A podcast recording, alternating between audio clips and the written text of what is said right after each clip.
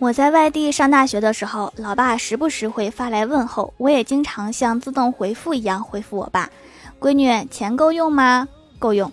最近要钱买学习用品吗？不需要。天冷了，你不需要添几件新衣服吗？衣服多呢，不需要买。